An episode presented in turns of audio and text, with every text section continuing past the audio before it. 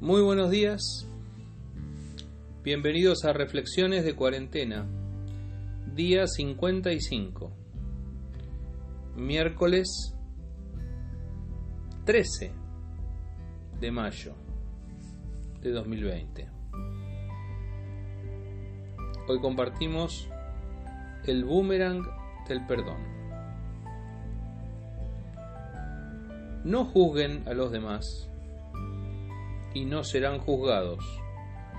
No condenen a otros para que no se vuelva en su contra. Perdonen a otros y ustedes serán perdonados. Lucas 6:37 en la nueva traducción viviente. De las canciones y coros que cantamos en la iglesia, una de las letras que más me conmueven es aquella que dice, por medio del sacrificio eterno, hoy tengo libertad en ti.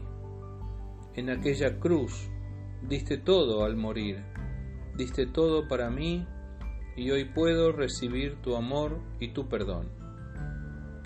La canción es Tu sangre derramaste de Gadiel Espinosa. La cantamos muchas veces al tomar la Santa Cena. Poder recibir el amor y el perdón de Dios es un aprendizaje de años.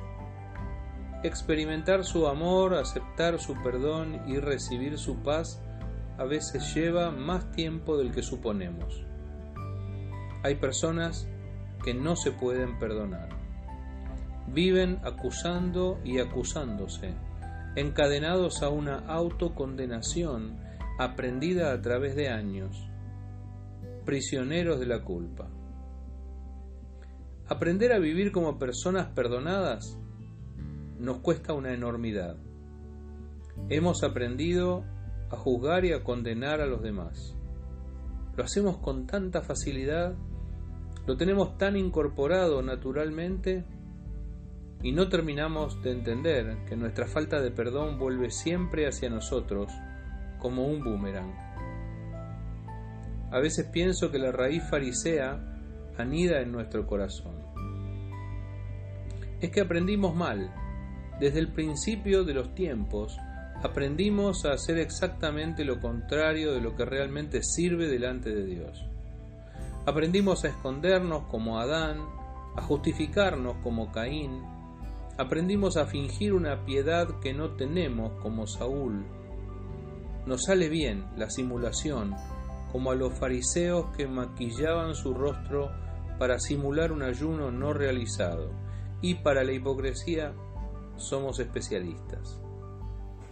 Jesús vino a arrancar esas raíces fariseas de nuestro corazón.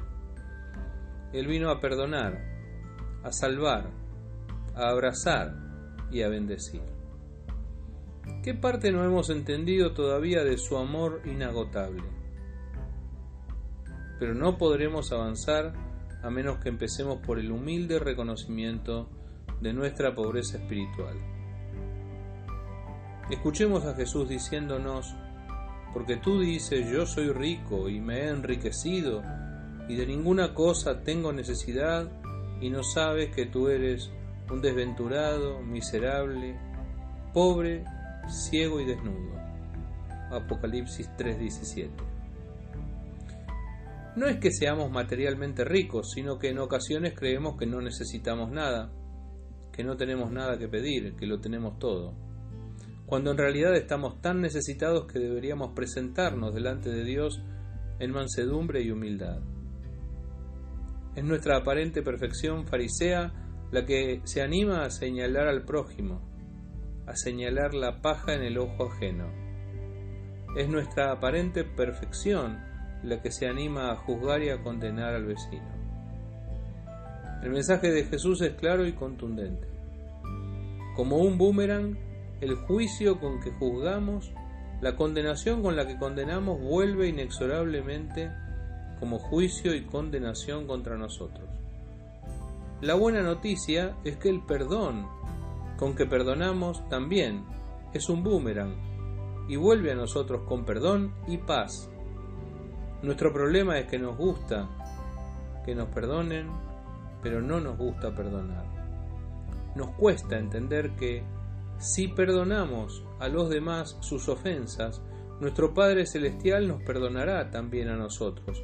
Pero si no perdonamos a los demás sus ofensas, tampoco nuestro Padre nos perdonará las nuestras.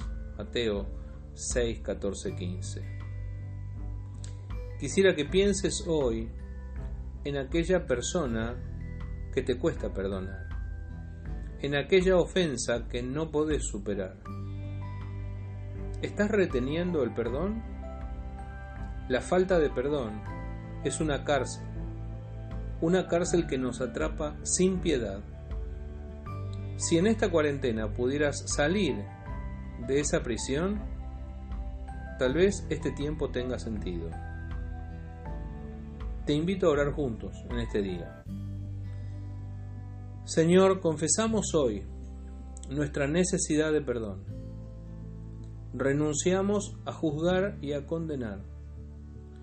Queremos aprender de vos que no viniste a juzgar al mundo, sino a salvar al mundo. Dejamos de lado nuestro espíritu de juicio y de condenación. Aceptamos y recibimos tu espíritu de perdón. Amén. Que Dios te bendiga.